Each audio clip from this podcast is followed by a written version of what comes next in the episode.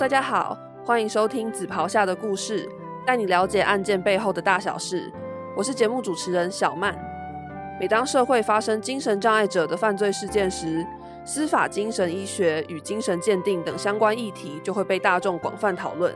也总是会听见质疑鉴定结果的声音。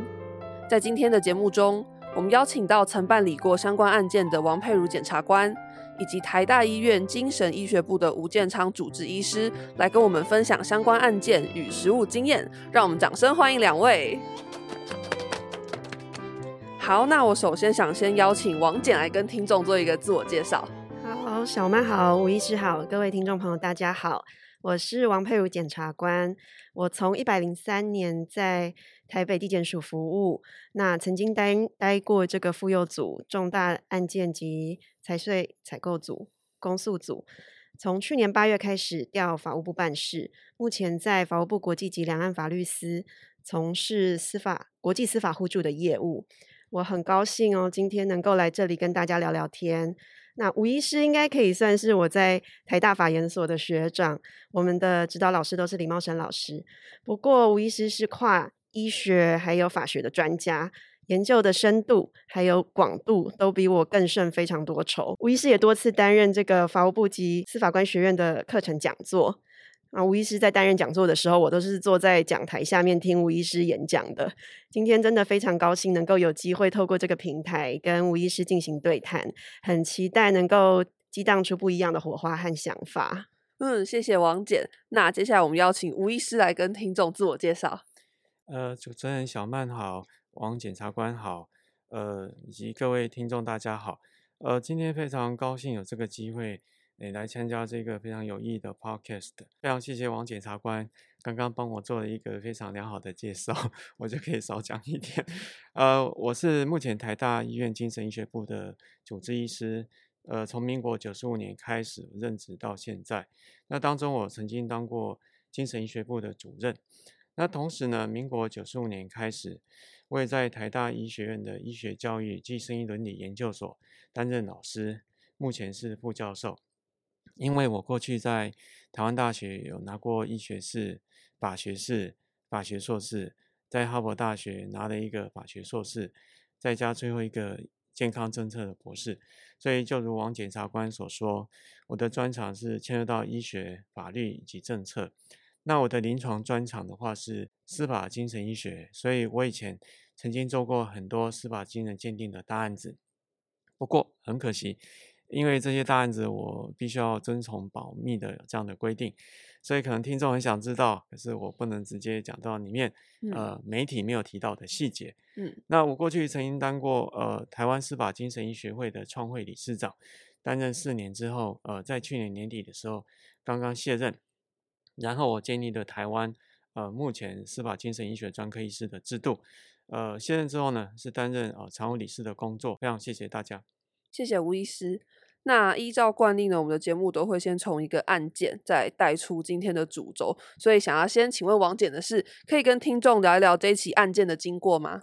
好的，呃，我今天想要跟大家分享一件我在担任公诉检察官力庭的时候的案件。那就犯罪事实来说，其实是一个还蛮单纯的案件。被告他是一个罹患思觉失调症的患者。有一天，他走在路上，就看到两个女性的被害人在斑马线旁等红灯。被告就走过去，突然用脚踹其中一个被害人 A 的腰，然后又趁另外一个被害人 B。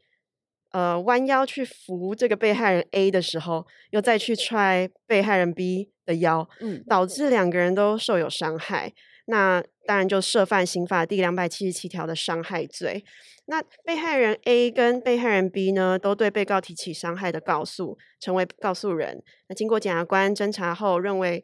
市政已经达了起诉门槛，就向法院提起公诉。那我接下来想要继续问王检的是，这整个审理的过程中发生了什么事呢？是到了整个审理过程，大概呃有几个背景事实需要跟大家先分享一下。嗯，首先被告他是一个中老年的独生男子，所以他唯一的家人是他的一个哥哥。嗯，那生活上他是仰赖这样子的一个哥哥的收入为生。那这个哥哥在本案当中也是担任被告的辅佐人，就审判。中的事实层面给予被告协助。哦，这我想问一个问题，所以辅佐人的意思就是他会给予这个被告一些协助，这样的角色叫做辅佐人吗？对我们刑事诉讼法第三十五条有规范，就是在符合特定的。情况下，被告是可以去委任指派一个辅佐人，或是法院可以指定一个辅佐人给被告。那通常就是因为这个被告他在事实上面的陈述，就有关于犯罪事实啊，或者其他方面不是这么的有能力去做一个完整的表达，所以会以辅佐人来去协助被告，就这个部分来去。在整个审判当中进行诉讼程序，嗯，那相对于事实面的协助，就是法律面的陈述，那其实就是辩护人我们所知道的律师，嗯，对。那所以说，这个哥哥是被告在事实面的协助的这一个辅佐人嘛？那哥哥其实为了被告的利益，有帮被告申请法律辅助，并且有获得法服基金会指派一个辩护的律师，嗯，那。其实被告他自始至终都主张他会踢告诉人 A B，是因为他在那一天稍早有看到告诉人 A B 迎面而来，那被告自己觉得自己要被告诉人 A B 攻击，嗯，所以他为了怕被攻击，就先出脚反击，嗯，那当然这个觉得自己被攻击，坦白说这只是调查之后的结果，他只是被告他主观上的想象，对，有可能跟他的思觉失调症是有关的。客观上其实并不存在这样的事实，或者是说没有迹象、没有证据可以显示告诉人 A、B 有任何想要做事攻击被告的举动。嗯，由此可知，被告他其实是不认为自己有犯罪的，但是被告似乎也没有否认他有出脚去踢 A、B 的事实。嗯，他只是对于动机有加以说明，或者是说在某程度上，他是在主张他在。正当防卫，嗯，这样子的一个阻却违法事由。那对于这一点呢，被告他究竟是不是为一个认罪的表示？其实我个人是觉得蛮值得探讨。嗯，那甚至说被告在审判阶段，他到底有没有就审能力，也就是诉讼能力，或者说白话一点讲，就是接受审判的能力，我也觉得是有讨论的空间。嗯，那像刚刚王姐有提到一个名词叫做思觉失调症，呃，因为我。其实并没有说非常了解这个病症，我对他的了解可能就是哦，好像是在压力大的时候会发作，然后发作的情况可能是情绪上会比较焦虑。但是到底实际上这个视觉失调症有哪一些病症，我其实没有很了解，所以想说邀请吴医师来跟听众也跟我一起分享视觉失调症。好，呃，视觉失调症它其实以前的名称叫做精神分裂症，嗯，不过呢，因为精神分裂症这个名词带来的。污名化跟歧视的意味非常的强，嗯，所以后来我们就把它改成视觉失调症。那顾名思义呢，它就是在思考跟知觉方面有失调的一个情况，嗯，所以我们如果用比较正式一点的呃诊断的准则去描述它的话，那其实大概就是说，它有五种主要的精神疾病的症状，包括一个叫妄想，嗯，另外一个叫做幻觉，嗯，然后有混乱的言语。混乱的行为，以及最后他就是有一些情感淡漠哦，或者是说他行动上他比较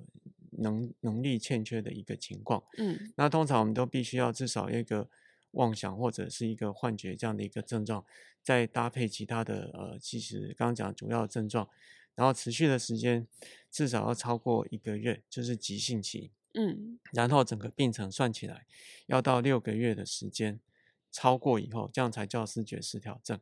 不然的话，有些人是没有超过六个月。有时候我们会把它当做就是一个类似啊视觉失调症的这样的一个精神病的一个现象。嗯，啊，那视觉失调症的人通常他们会有个潜伏期，然后呢出现急性症状，然后经过治疗改善。那可能会有个后续的残余症状的一个时期。嗯，那其实呢，呃，视觉失调症的人，大概我们以前讲的那些数据了，大概三分之一的人其实有可能经过治疗之后改善，甚至到完全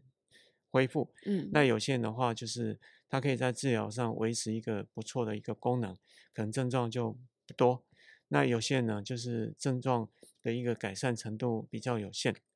所以大概我们不能用一个他就是有视觉失调症就去想象哦，他未来他一定是功能会改变怎么样？因为每个人的病程都不同。大概先讲到这里。嗯，谢谢吴医师。那我接下来就把这个话题继续请问王检。想问王检的是，那在这个案件上面，律师也就是这个案件的辩护人，他有主张的哪一些重点呢？是本件辩护人为被告主张的重点大概有两点。第一是辩护人他原则上是主张被告是承认犯罪事实的，嗯也就是他有呃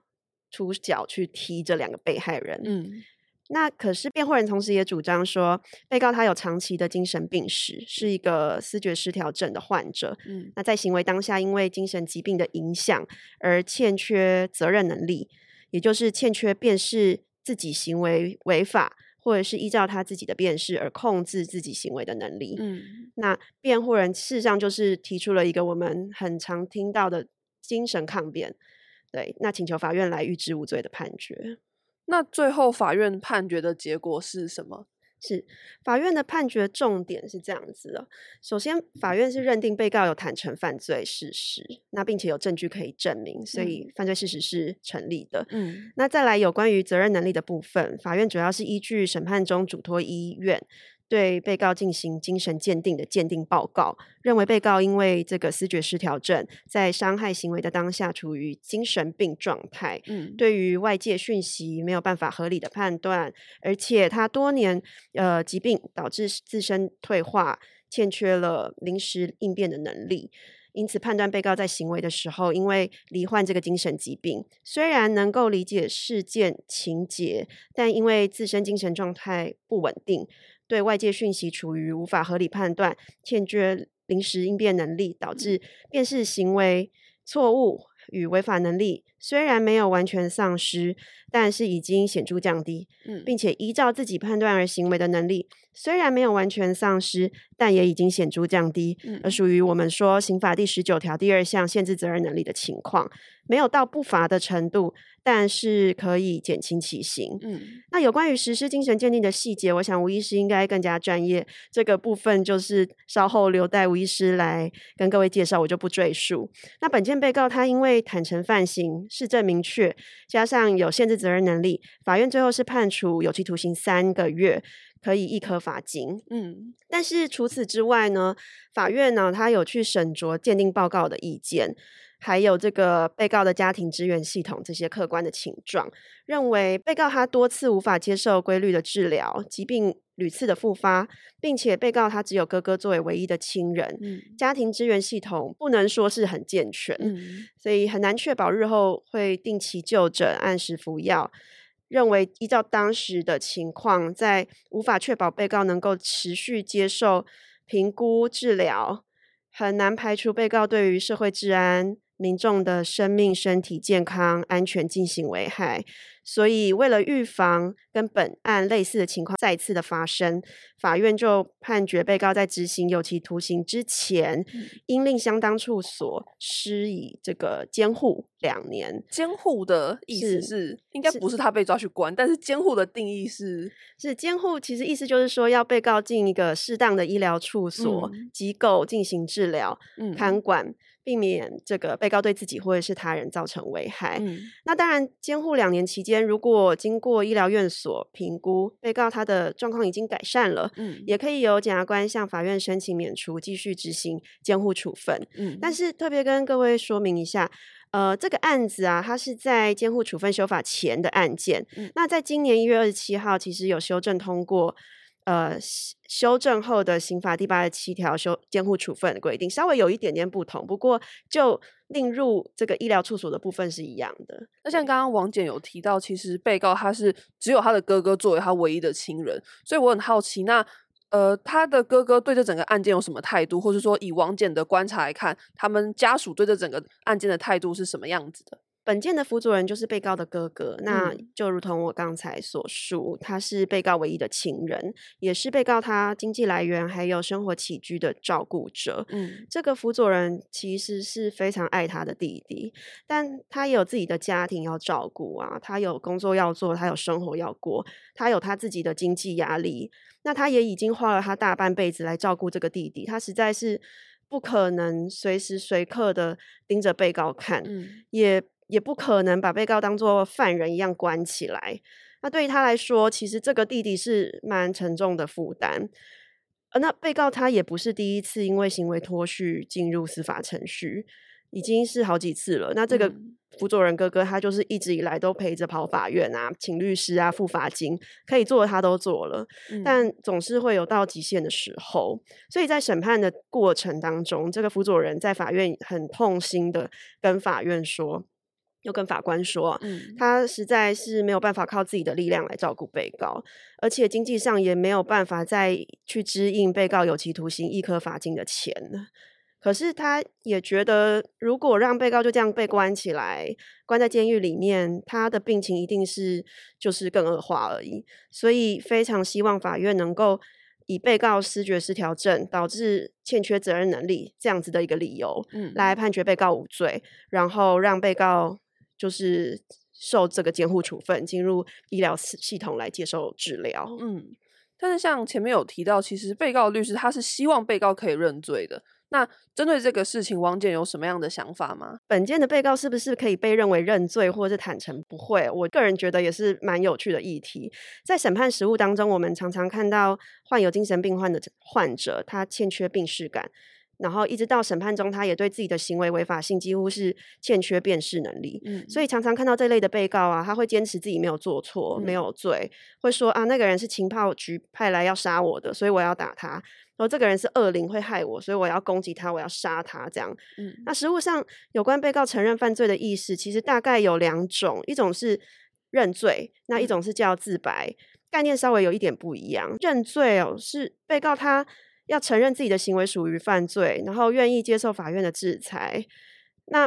自白的话呢，是对于自己犯罪行为的全部或者是主要的部分为肯定的供述。嗯那依照我们刚刚的简介，其实被告他显然没有打算要承认自己行为是属于犯罪，愿意接受法院的制裁，很难说他有认罪。但是他对有踢人这件事情是肯定的哦，也就是他对于犯罪事实的主要部分其实是是肯定的供述。所以，但在审判实务中，有的法官是只要确认被告就犯罪事实全部或主要部分为肯定供述，就可以认为被告认罪，那就不太会去再调查什么其他多余的证据。但是也有的法官认为，除此之外，被告还要明确的说出对于起诉罪名及犯罪事实都承认，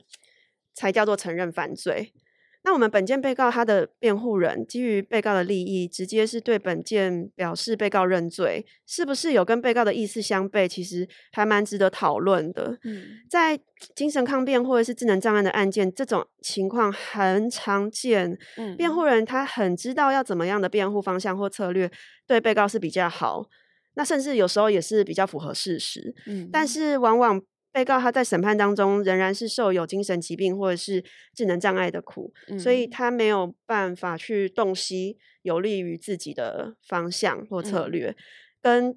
辩护人很难有一个实质有效的沟通或配合。嗯那这样子一来，被告在客观上算不算有救审能力？就是我们说的诉讼能力，能不能嗯够有接受法院审判的能力？有没有这个刑事诉讼法第两百九十四条第一项，被告精神丧失应于其恢复以前停止审判的使用？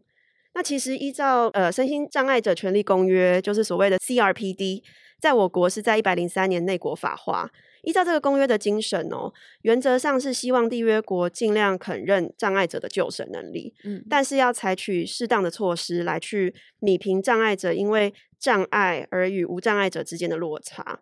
那除此之外，依照我国的实务向来的案例，要能够达到无救审能力而停止审判的程度，往往是被告已经达到一个严重的失智症，嗯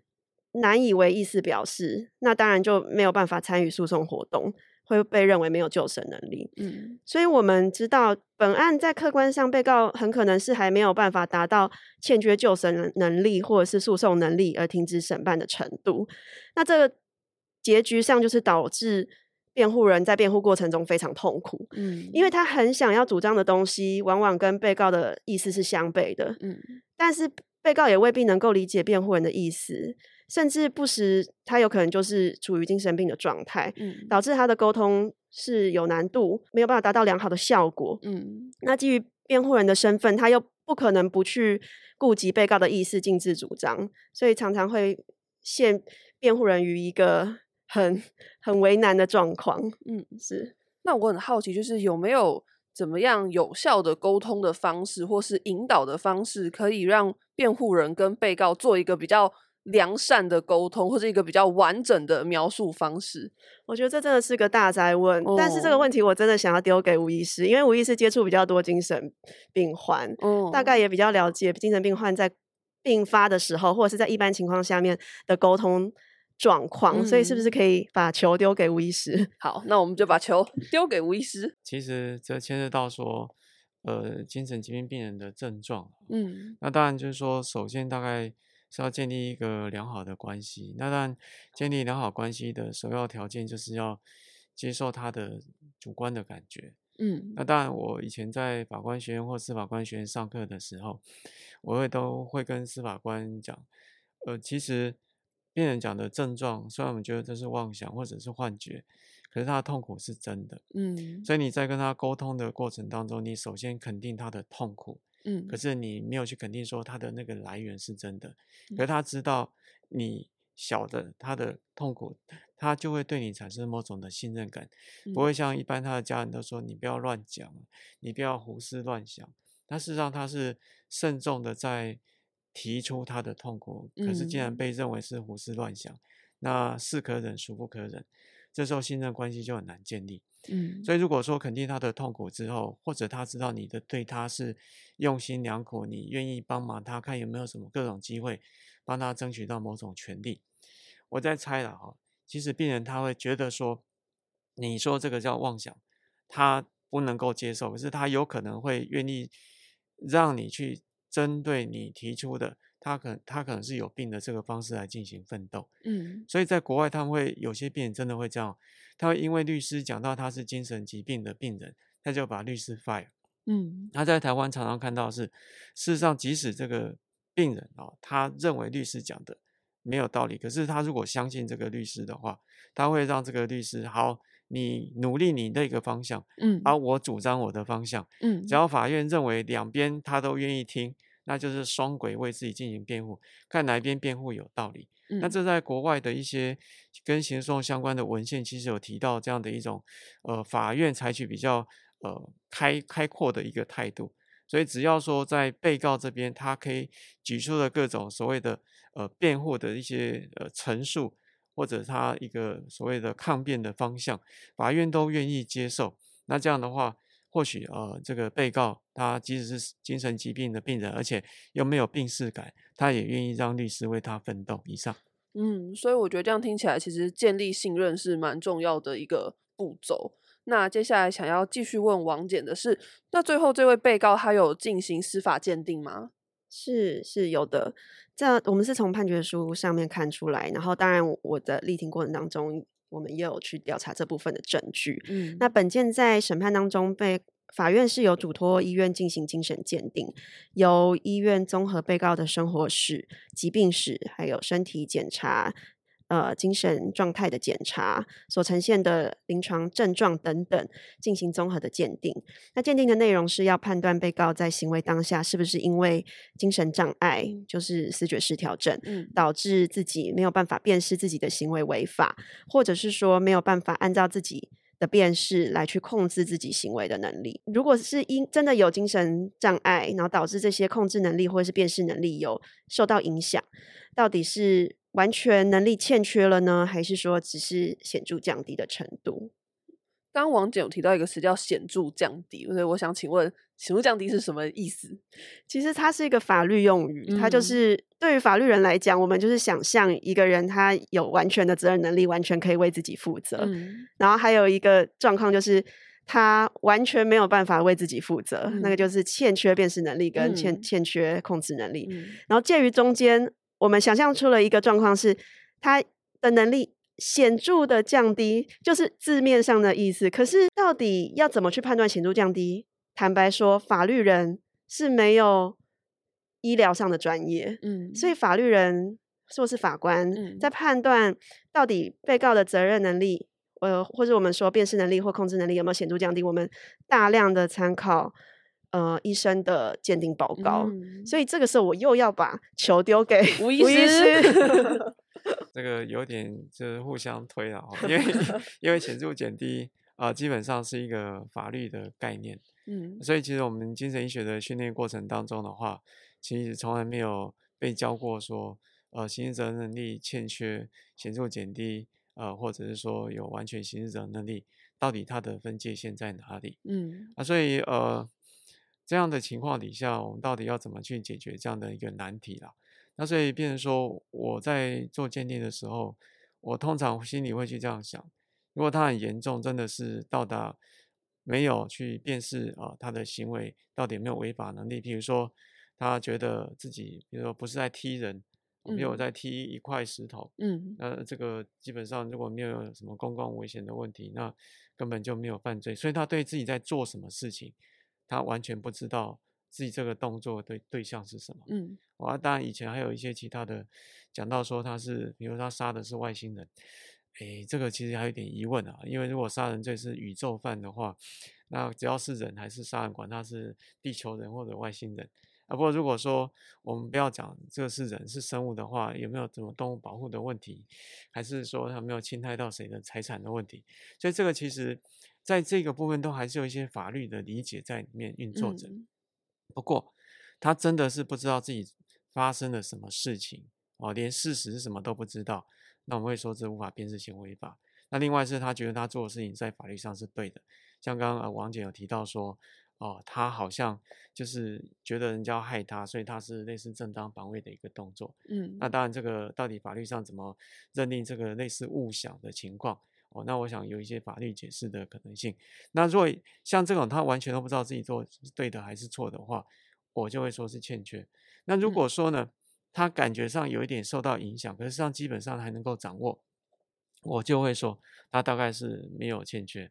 那至于嗯说我讲不下去，他没有欠缺，然后我也讲不下去说他有欠缺，哎，感觉上就受到一定程度的影响，所以我就根据我的临床的经验，我说这个到显著减低，所以我是用嗯。排除法的方式把它放在中间，大概是这样的情况。可是这还是一个临床判断，所以最后还是由在法院的程序当中，我尽量把我的发现解释起来，然后呢，尽量呃，王姐一定会从她的立场和为她的立场奋斗。啊，法院是把我们的所讲的这些内容，他全部考量以后，他再决定说他的法学的诠释，这个到底嗯是欠缺显著减低，或者是到呃有完全刑事责任能力的情况。那我刚刚讲的是边行为法，那其实一起辨识而行为的话，我们通常会看三个呃一个向度。第一个是说他有没有能力哈、去做一些选择，有没有办法想到有一些选择，然后可以去做那些选择的事项。嗯哦，啊，第二个的话是他有没有办法迟延，也就是说，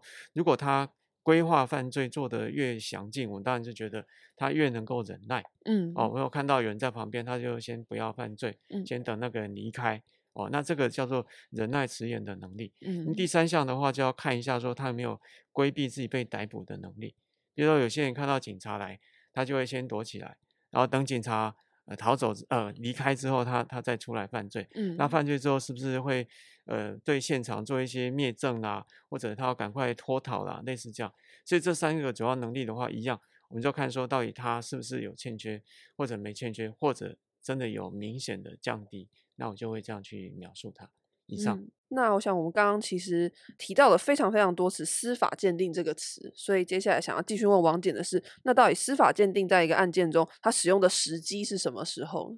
所以，我们如果是以整个诉讼程序来讲的话，侦查当嗯中或者是审判当中，其实都可以呃做这个司法鉴定。嗯，那司法鉴定总共有哪些种类呢？司法鉴定的种类其实非常的多。嗯那我们平常常见的包含像譬如说本案的精神鉴定，它是一个责任能力的鉴定。嗯那除此之外，就审能力是也是一种精神鉴定。嗯那车祸事故噪音鉴定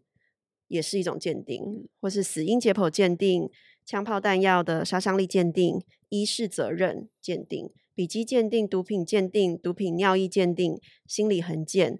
那甚至是包含量刑阶段、死刑量刑教化可能性的鉴定。嗯那以上这些常见的鉴定种类啊，以呃车祸事故鉴定，还有死因解剖鉴定、枪炮弹药的杀伤力鉴定，还有医事责任鉴定、笔迹鉴定、毒品鉴定、毒品尿液鉴定，这些在侦查当中是非常常见的。嗯因为这些鉴定的结果啊，跟犯罪是不是成立，会有直接的关系，嗯那就会直接影响到检察官是不是要起诉被告，或者是说对被告为不起诉处分。那至于跟本案类似的精神鉴定啊、责任能力鉴定，因为坦白说，检察机关也是经费不像法院这么的充裕，嗯所以除了比较瞩目的案件之外，其实蛮困难的。是每一个主张精神抗辩的案子，我们都在侦查当中进行鉴定。嗯那反而是留到审判当中，如果辩护人或是被告还是继续主张精神抗辩，那向法院来申请精神鉴定是比较常见的。嗯不过，这样子的现象在明年即将要实施的国民法官制度底下，恐怕是会有所调整。嗯，那司法鉴定要怎么样提出申请，或者说谁可以提出这个申请呢？事实上，当事人都可以主请求调查这个证据啦。嗯那侦查当中是由检察官来嘱托鉴定人或者是鉴定机关进行鉴定。那审判当中的话，就是由检察官或被告，也或是被辩护人向法院去申请。那由法院来去嘱托鉴定人或者是鉴定机关进行鉴定。那如果对被告进行司法鉴定之后，对整个案件会有什么样的影响？是，就像我刚才所说的，审判实务当中，我们精神鉴定报告是法院判断被告有没有刑法第十九条责任能力非常非常非常重要的证据。嗯嗯，我坦白说，完全不参考这个精神鉴定报告就认为被告不具有责任能力，或者是只具有限制责任能力的情况是非常非常非常少见。嗯我个人在担任公诉检察官的生涯中是完全没有遇过。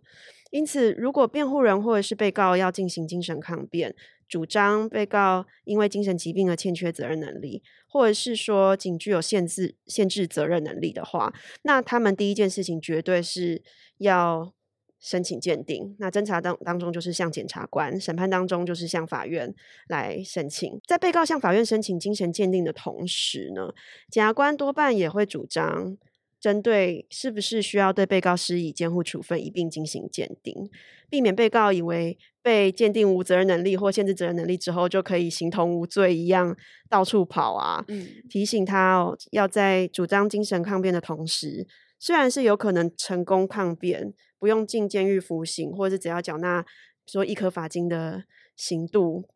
或者是缩短服刑的期间，但是同时也有可能会因为自己的精神疾病的状态，而对自己或社会发生危险，而收治到相当的处所，譬如说这个医疗院所啊。那在新法通过后，其实还有其他的方式是可以替代到医疗院所去进行监护处分的这些必要性。嗯，我在做资料的时候，就是因为我看了很多网友的留言嘛，我想说想知道大家到底有什么想法。我发现其实很多人都会觉得说，精神障碍者犯罪是不是就等于无罪？就是这好像是一个他们的免死金牌，他们不管做什么错事都可以啊、呃因为。这件就是因为他们可能有一些精神障碍问题，所以他可以无罪。那这个问题我也想问王健，这边我想要先跟各位介绍一下刑法的理论。嗯是这样子的哦、一个人要能够被刑法处罚，他的行为要满足三个阶段。第一个就是他的行为要该当特定犯罪的构成要件，我们叫做构成要件该当性。然后他的行为要具有违法性。那第三就是他要能够为自己的行为负责。那以伤害罪为例好了，被告他用自己的意思来踢人，导致被害人伤害结果的发生，那这样我们就会说他已经该当了伤害罪的构成要件，构成要件该当。嗯那然后在伤害人的当下，他没有像正当防卫、紧急避难等等可以阻却行为违法性的事由存在，就可以说他有违法性了。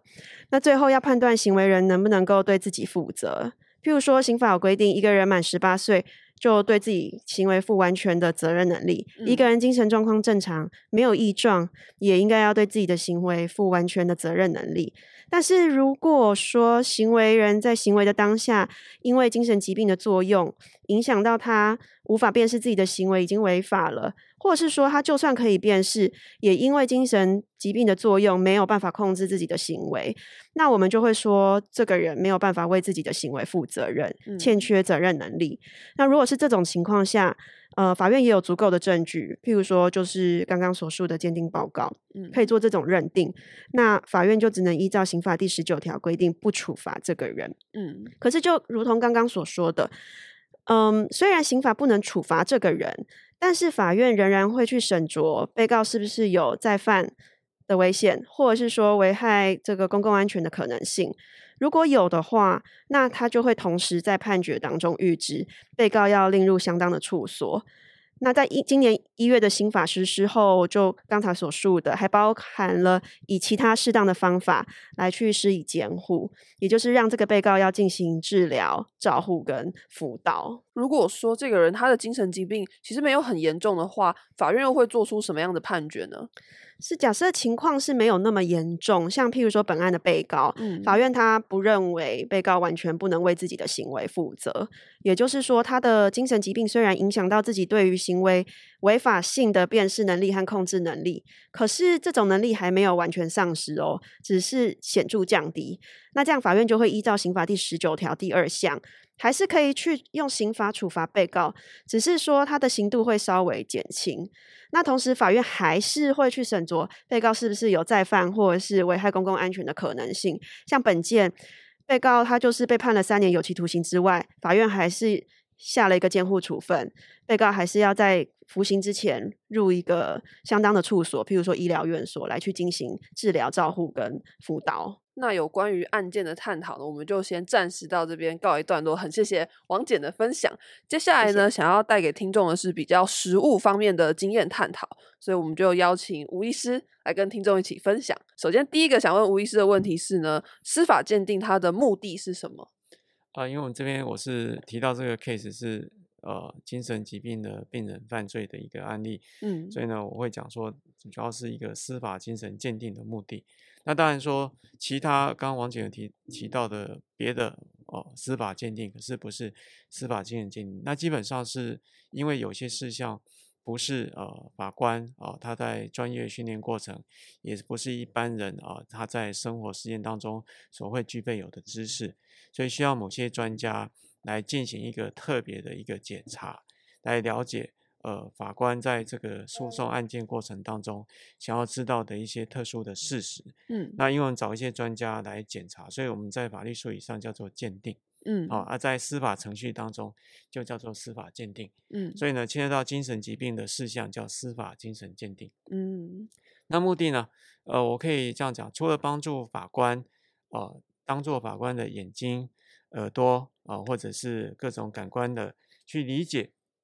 到底发生了什么事情。所以呢，我们可以说，我们事实上基本上是协助法官看到、听到、感受到啊、某些事情，这是嗯第一个目的。第二个目的，其实我们会说，我们是一个翻译者的角色，或者一个架桥的角色。嗯可以协助呢，呃，就是病人他的话语能够转化成呃一般能够了解的话语，再转化成法律相关的术语。嗯，所以，我们是做一个翻译的一个动作。呃，在更积极一点，可以说让病人发出的声音可以变成大家所理解的语汇。嗯。OK，那接下来想要继续请问吴医师的是，那司法精神鉴定它的流程是什么？呃，其实流程的话有简单流程，有复杂流程。那我先讲简单的流程。那基本上目前的话，我们只接受法院或者检察官呃来函来嘱托我们做鉴定。嗯，所以因为现在民事诉呃刑事诉讼法并不允许呃由呃辩护人就是律师或者被告这边主动提出他们要找谁做鉴定啊、没有这样的私聘鉴定人的可能性，所以我们都接受只有接受法院跟检察署啊来函嘱托做鉴定。那通常我们会看一下嘱托鉴定的问题是什么。呃，因为以前有些呃，就是司法官非常的辛苦努力，呃，要问很多问题。我曾经看过最多是写了两页的嘱托鉴定的问题，嗯那里面有一些是很理想，大概只有审才知道的。那有一些是我们的确做得到，所以我们看了嘱托鉴定的问题，我们还会先跟来函的单位跟他讨论一下啊，这个我们能不能做，能够做到什么样的程度，这样你 OK 吗？所以这个是最仔细的情况下，就会呃，就是跟来函嘱托的单位能够做一些讨论。那一般来而言的话，因为嘱托鉴定的问题都是呃格式化的啊，所以呢，就是不太会自己在创作，所以呃已经也做惯了，所以通常嗯是接到来函就结束了，嗯，我们就知道要做什么。所以接下来我们要排一个鉴定的时间。嗯那排鉴定时间的话，简单流程就是在一个门诊做完鉴定，所以呢会排定某个时间，然后请被鉴定人过来。那同时呢，也希望他的对他情况了解的家属也能并能够一并过来。所以呃，他们报道完之后，我们会先做一个会谈的一个检查，嗯，所以了解他的病史，了解他的生活史。了解他过去的所有一些重要的事项，所以我们除了问呃被鉴定人之外，也会问家属。然后呢，早上就看被问的问题有几个，嗯，那我们希望在一个早上能够把它问完。然后接下来我们就会做一些生理的相关的检查，嗯，啊，有些时候他如果我们怀疑说他脑部可能有一些功能异常，呃，甚至我们不仅仅做脑波看有没有癫痫，我们可能还会再做一些脑部影像检查，看看有没有一些所谓的脑瘤。有没有发炎或者受伤的一个情况？然后呢，我们会再做一个心理的横件。嗯，所以除了我们会谈得到的精神医学资料，也希望得到心理学有一些测验，看他的智能怎么样，看看他们一些脑伤的一些测验上的反应，看看他人格的特质，看看他有没有一些呃跟人互动的一些能力上的变化啊，甚至在国外还有一些事实上是要去确认他可能有没有诈病反应的模式的一种检查，我们这个都可以安排一下。好，然后呢，这样子的话，如果简单的一天这样就做完就结束，那我会整理资料，然后看卷宗，然后呢，接下来我们还会呃看今天检查所得资料整合起来，然后呢，我们会写一份鉴定报告提供给法院或者是检察署，这是简单流程。那复杂流程这样才是简单流程，简单流程，一天做完叫简单流程。嗯嗯。那有一些因为呃情况比较复杂一点，需要收集的资讯。要比较细致，嗯，所以我们可能就是说，不仅仅在呃当天问被鉴定人跟家属，可能一天也问不完，嗯，是要分好几天来问，嗯，那可能不仅仅问一个家属，还要问好几个家属，所以我们就是变成说分次来把它完成，嗯，而且因为案件比较复杂，所以我们通常在法院他寄送这些法院卷宗之前，呃，寄之后，我们会在鉴定前把这卷宗。好好的去研读一下，嗯，把一些有疑问要澄清的，我们都会把它标注出来。所以这个变成说，事实上早在开始做鉴定会谈的当天之前，我们已经开始做呃，就是准备的一个动作，嗯。然后呢，在呃鉴定完之后，因为要隔一段时间，要整理的资料非常的多，嗯，所以要写一份可能比较长、比较完整的一个鉴定报告，嗯，最复杂的。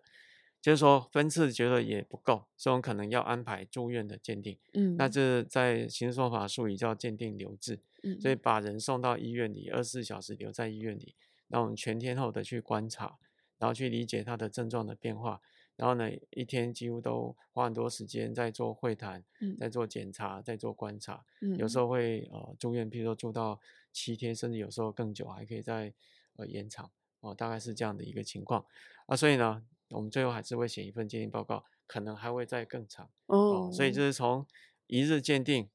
分日鉴定跟住院鉴定，大概这三种模式，这是我们的司法鉴定的流程。嗯，那我很好奇，就是一位司法精神鉴定医师，他一年内大概需要进行多少这样的司法精神鉴定？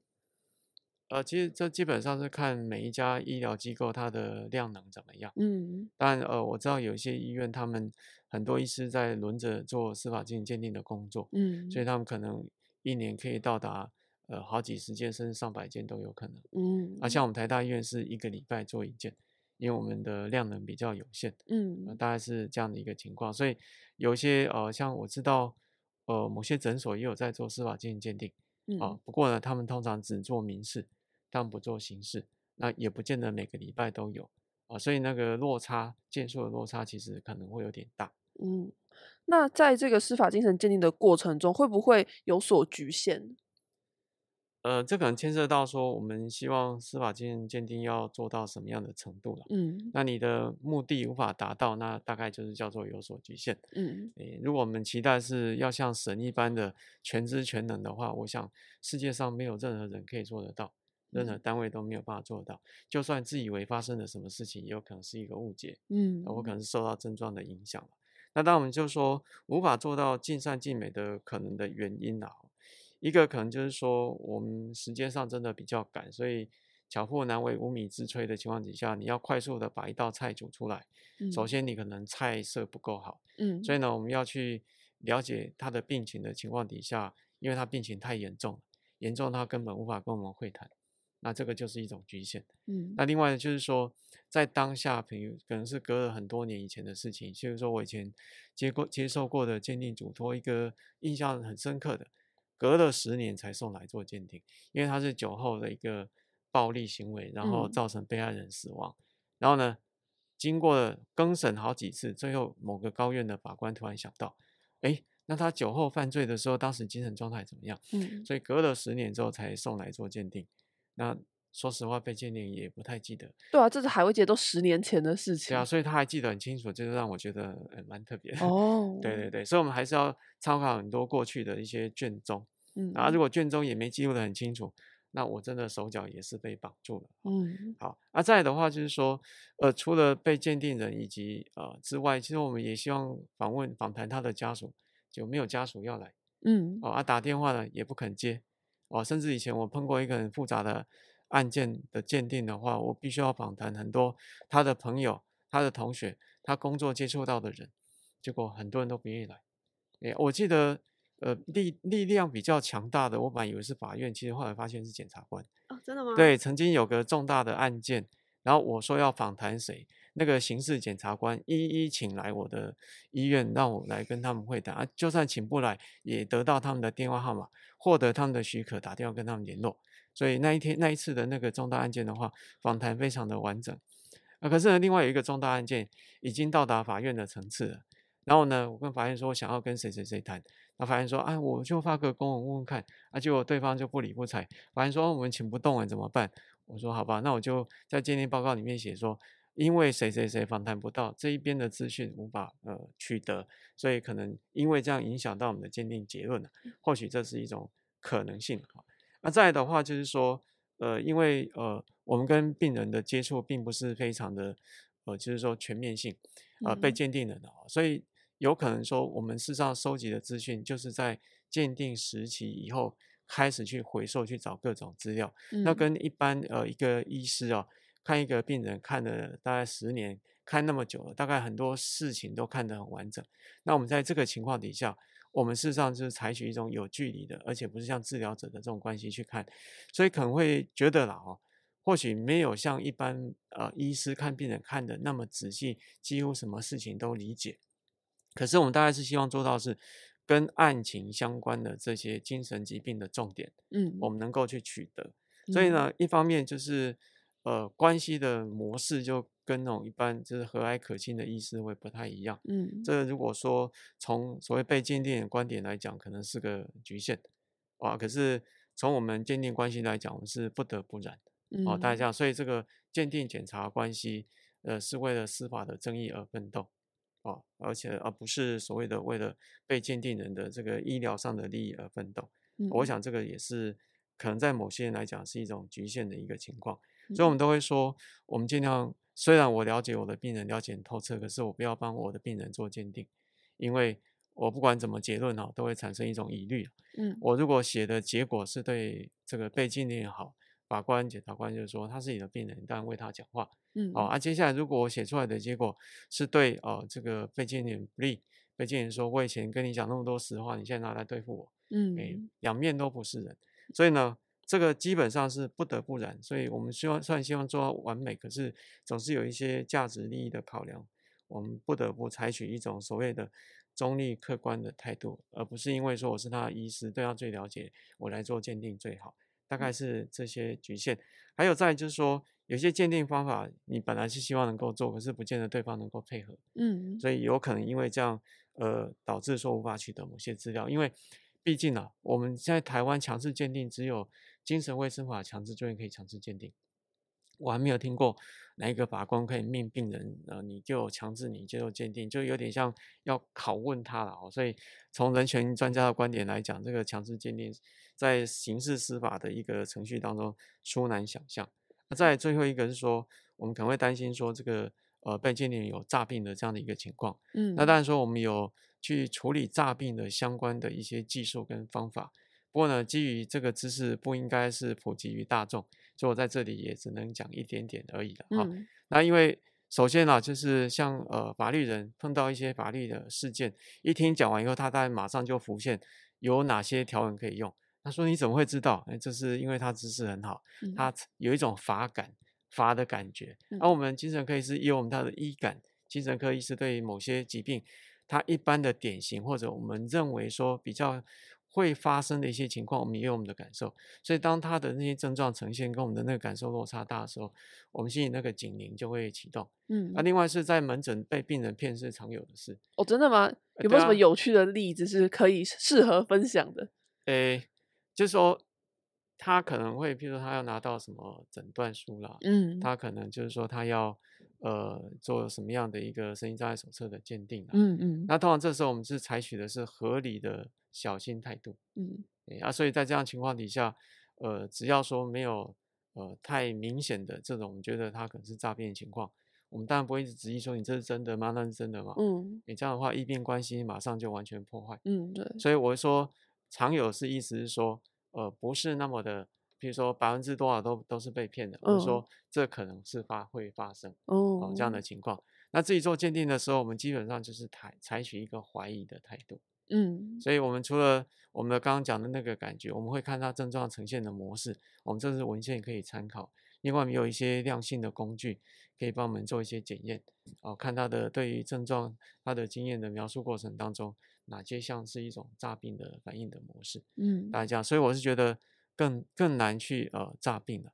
以前科学杂志 Science 它曾经有过一篇论文，我记得很很印象很深刻，就是他让一些正常人假装是病人去住院，然后呢住半天的话，医师都看不出他是诈病，可是其他病人已经看出他是诈病。嗯哎，啊，不过呢，这个研究基本上就有它的一个先天上的缺陷了，因为我们医师通常是相信说，呃，病人是有这样的一个问题，那通常我们碰到的状况都是他否认他有疾病，嗯，所以呢，那个怀疑的雷达只会扫视某一边嗯，不会扫视另外一边。如果说我们当知道很多人是假装是病人来住院的时候，那我们全方位的扫视就会出现。那发生刚刚那个研究，在那个环境底下的发现，呃，就是说诈病人竟然还是医师看不出来的这种问题，就会少很多。所以这个是牵涉到医师基本态度以及他要警觉哪些事情的一个呃重点了。好，好，以上。嗯，那您认为司法精神鉴定医师他需要具备哪一些资格呢？当然，专业是一定要，但是有没有一些可能心理素质啊，或是呃一些自己的就什么样的个性的人，诶，适合当司法精神鉴定医师？就是我蛮好奇。其实司法精神鉴定医师的资格，在目前呢，台湾并没有规定说你一定要是完成精神科的专科医师训练之后，还要再多加些什么。嗯呃，甚至啊，我可以这样讲，呃，如果他没有拿到精神科专科医师，只要法院或者检察官觉得说他能力够强，好像只要有道理，诶，有证据，好像没有法律规定说不行。嗯哦，啊所以这样可以这样讲了哦，就是说只要他有精神科的训练、专业的素养到某个程度，嗯那就可以。尤其是说像呃司法精神鉴定的话，如果不牵涉到刑事，而且只是在民事的话，记得家事事件法里面是写有精神科经验的医师。嗯那、这经验要经验多久？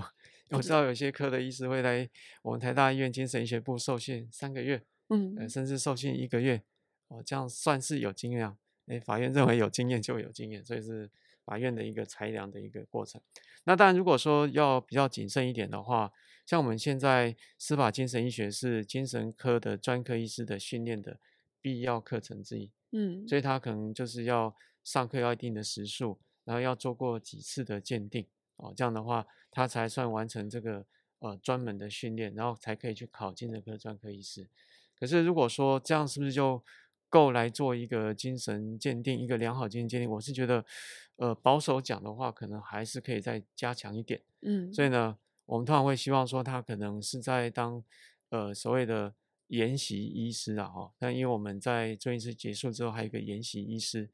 可能在一年当中啊，当然这个制度现在还没有建立起来，或许将来会建立了哦。这是我嗯讲的是未来的期待。嗯那另外一个是他已经担担任主治医师，可是他做司法鉴定鉴定，比如说做了一两年以上，那这样的话他的经验会比较完整。那这样的话，我会说他做的鉴定应该会比呃刚拿到专科医师的情况底下还要更好一点。那如果再往上再拉一些，我们现在司法精神医学学会已经有呃，就是司法精神医学专科医师的制度，嗯所以我们现在第一阶段会去先审核他写鉴定报告好不好啊？如果认为他写的够好，我们会发给他证书。将来可能还会再看他有没有上一定课程的时数，或者是说呃他有没有通过什么样的一个考试，那都是嗯未来在规划。所以或许有司法精神呃医学的专科医师制的这样的一个证照的呃精神科医师，或许我会比较有信心哦。他要做司法鉴定的话，因为有经过一定一段的考核，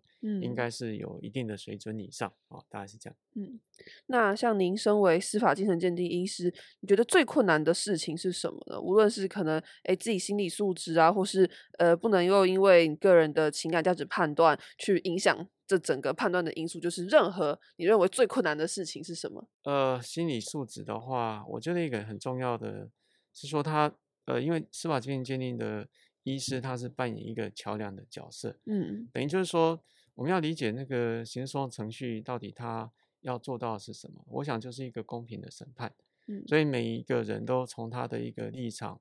尽心尽力的协助这个程序能够符合正义的进行。那所以呢，你尽力，可是并并不代表说一定能够达到你的期望。所以我是觉得，呃，担任鉴定医师的心理素质的话，就是说他要为自己的鉴定而奋斗，所以他嗯。努力收集事实，努力的去应用他的呃科学的专业，努努力做这种话语的翻译，然后呢，把它完全的呈现在鉴定鉴定报告里面，努力的让呃就是法律人，就是像法官、检察官以及呃就是律师都能够去了解你到底里面写的是什么。那将来还有国民法官，还要努力的让国民法官了解我们到嗯底啊、呃要传达是什么。然后接下来呢，就是有一个所谓的证据哦、要整个考量，最后一个法院有一个评议的程序。那至于说你的证据会怎样的被看待，那基本上就是由他们来决定，有权的人来决定。所以不要觉得说我后来我的鉴定报告没有被采用啊，显示说这个医师你是知识不足，哎，你说服力不好，嗯或者什么名声会受损。我想基本上不用这样去想它，诶，所以不用觉得有挫折。嗯哦，这是嗯我觉得身为一个良好的司法鉴定鉴定医师的第一个呃心理要素。第二个心理要素的话，就是要能够撑得住外界的压力。哦哦，确实，对，所以这外界压力，我记得以前有一个嘉义杀警案，那那一个呃鉴定医师就蛮辛苦的，嗯因为他写的鉴定报告的结论啊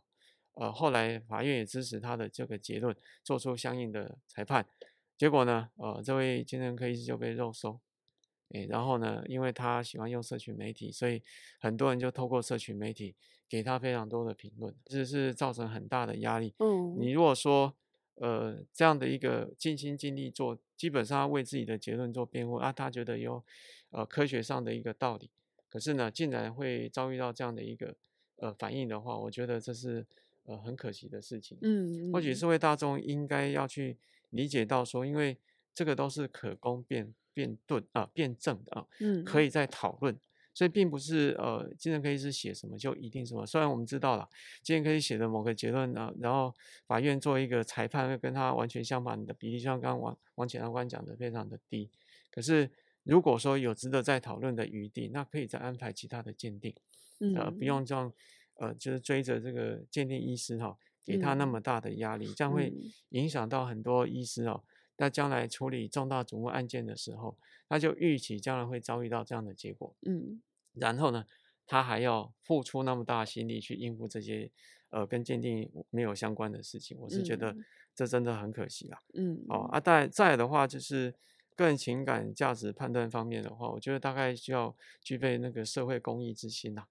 所以呃，有些时候你做了很多的鉴定，花了很多的劳力时间，可是当然得不到相应的金钱，哎，这是我们常见的一个情况。嗯，所以这个司法经验鉴定的一个劳力时间付出，它成本如何做一个合理的反应，我觉得是将来哦，呃，应该要再做调整。所以对某些医师来讲，刑事案件不肯接、不想接，因为花出的劳力时间很多，然后要呃承受这么大的压力，那给付呢基本上就是没有那么大，所以很多人宁愿去看门诊了、哎，嗯谁要谁要在鉴定完之后还要遭遇到这些事情？嗯啊，所以我想这个是很重要的一个情况。然后再来的话，就是说我们在做鉴定的时候要避免哦，对被鉴定有一种情绪的反转移。意思就是什么意思？哦呃，转移的话是说，呃，譬如我在做心理治疗的时候，嗯呃，被我治疗的病人会有一段时期对我的感觉，就好像他对他爸爸的感觉一样，哦，就是他对我嗯的有个情绪的转移。嗯那我的反转移是说，他把我当做像他爸爸这样的呃言行啊对待，那嗯我的反应就有点像，诶，我把他当做我的某某，嗯，比如嗯说我把他当做我的小孩这样去反应他，这叫反嗯转移。嗯对，类似这样的情况。那当然也曾经有这样的情形，就会影响到治疗。嗯好啊，当然在做鉴定的时候，如果有一个人他，比如说他是对儿童做性侵害，那这个医师本身其实对儿童的福祉非常的关心，嗯那他要随时警惕自己，我会不会因为我关心儿童的福祉，而对这样的人产生一种恶感？嗯那因为的恶这样的恶感产生在我诠释证据的过程当中，那这样就有可能对被鉴定人鉴定报告，你是不是有那个把握，你能够做一个客观中立的一个陈述？所以这个也要自我检查嗯啊。如果能够克服这种反转移的这样的情况底下，那当然就是说，哦，我是觉得这样就比较能够客观中立的去做出呃一个良好的鉴定报告来嗯供法院参考。嗯那当然就是我们平常也都非常的忙，有时候会忙起来一一年当中，大概我也只能接个一两个重大主案件。我曾经呃台大医院呃有一段时期就是重大主案件刚好比较多，嗯就是很多呃要希望说我们台大医院能够来承接，可是有些时候真的是呃忙不过来，嗯所以我们就知道说，其实还有其他很多不错的精神医疗机构也可以做相应的鉴定。嗯啊，所以时间到底足不足够，这个也是我们遭遇到最大的困难。嗯以上，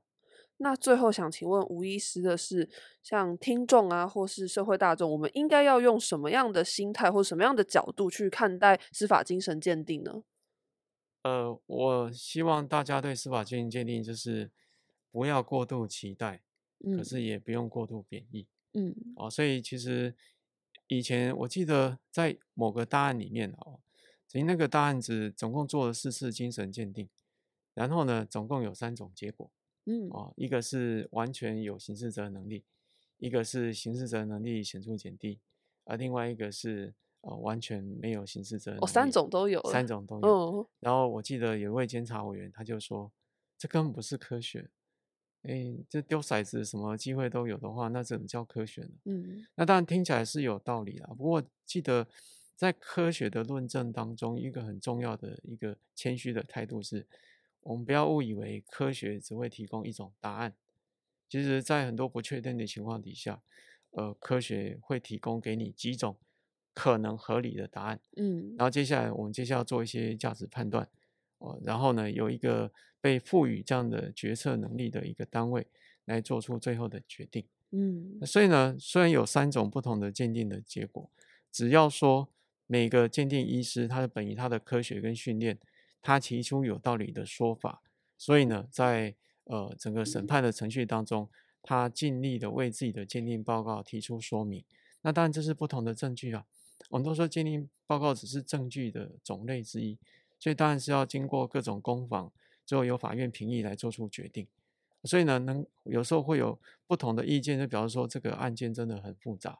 啊、不要因为这样就是说因为有不同的意见，所以就不科学。如果说相信科学只有一种答案的话，是对科学不够了解。最后呢，我们也进入到这个节目的尾声，想要再请问两位的问题是：有没有什么话想要对正在收听这个节目的听众说呢？那我们先请王简跟听众分享。是我大概想要分享一小点，就是其实刚刚听了吴医师的一些分享，然后还有自己个案上面遭遇的一些经验，我想要跟听众说，就是其实大多数的法院法官或者是检察官，在有限的资源跟能力下，是很努力的在找真相，嗯但是毕竟人不是神，没有办法全知全能，也无法保证一定可以探索到百分之百的真实。嗯其实我们明年即将要上路一个国民法官的制度，就是会即将引入国民在针对一些符合条件的案件去参与审判。很期待能够透过这样的制度，帮助国民更加了解司法，也能够将国民的法律情感纳入司法。呃增进人民的对司法的信赖，或者是嗯说对司法的了解。嗯那我们希望大家如果之后收到了一些呃开庭的通知书，或者是来呃就是参与国国民法官遴选的通知书，都能够尽量参与。嗯然后我们也很欢迎大家能够越来越认识司法，然后嗯去降低司法跟人民之间的隔阂。嗯，那我偷打一下广告，关于这个国民法官法相关的问题，其实我们这个节目前面几集也都会有，大家可以如果有疑问，或是诶你也想参与的话，可以回去听前面的集数。好，那同样的问题，我也想请问吴医师有没有什么话想跟听众说？好，呃，其实司法鉴定鉴定牵涉到范围非常的广其实刚刚王检察官也介绍过，关于刑事责任能力、就审能力以及受刑能力，包括接受自由刑执行的能力、接受死刑执行的能力，还有作证的能力，要不要接受监护处分，呃，量刑要怎么去进行判断，呃，教化可能性怎么去决定，以及他未来有没有什么风险的这样的一个评估，这其实都是非常复杂的议题，甚至还包括有一些所谓的创伤压力症，呃，这个诊断，那到底会跟过去发生呃创伤事件的判断会有一些关联啊、所以我想这个都是知道说司法鉴鉴定可以做很多事情，那我们的目的基本上就希望法院去了解到真相，那我们要做一个翻译，把所谓的一般的言语或者症状翻译成法律的术语，来帮法官来了解这些事实，来做一个符合司法正义的一个裁判。那我们的流程当然就是有简单跟复杂的哦，然后呢，其实有很多技术上的问题要去克服。那在今天这边讲的内容是已经是简化以后的一个描述，所以呢，各位呃不要认为说我今天讲的话是代表所有的鉴定，大概都是这样的方式来进行的哦。那司法鉴定鉴定是一个困难的一个过过程，所以你很少听到哪一家医院在外面广告说我们有在做司法鉴定鉴定，有找到的话可以让我们节目单位知道，也让我知道一下，嗯我就知道说如果没有这样的广告，表示这个是很困难来做。一个很重要跟大家报告的呃事项就是，呃，虽然我们这边在讲精神鉴定，一直在讲精神疾病与犯罪的一个探讨，可是邀请听众务必要了解到，我们不要把有精神疾病的人当做叫做每个都是潜在的犯罪者，每个都是很暴力风险。希望大家能够多了解、多体谅，因为他们真的不要说他们有症状就是会有犯罪的这样的情况。很多人犯罪事实上是跟精神疾病症状没有关系，所以一般人会因为什么原因而犯罪，即使他是有精神疾病，他犯罪的原因也可能就跟一般人一模一样啊。所以我想，呃，今天的探讨，我希望能够澄清一点是，不要把精神疾病的病人污名化啊，不要歧视他们，尽量多支持他们，这样他们过得不会那么的辛苦，犯罪的机会应该是更低的。好，谢谢。嗯，那在这个节目的最后，我想说，其实司法精神鉴定在整个案件审判中，它是扮演非常重要的角色的。透过今天的分享呢，大家也可以知道，这个过程是非常严谨的，它需要经由精神专科医师、临床心理师、社工师等专业人士去判定结果的。那今天呢，非常感谢王佩如检察官以及吴建昌医师的分享。希望大家收听完今天的节目之后，可以对司法精神鉴定有更多的认识，也可以更有同理心跟平常心的去面对精神疾病。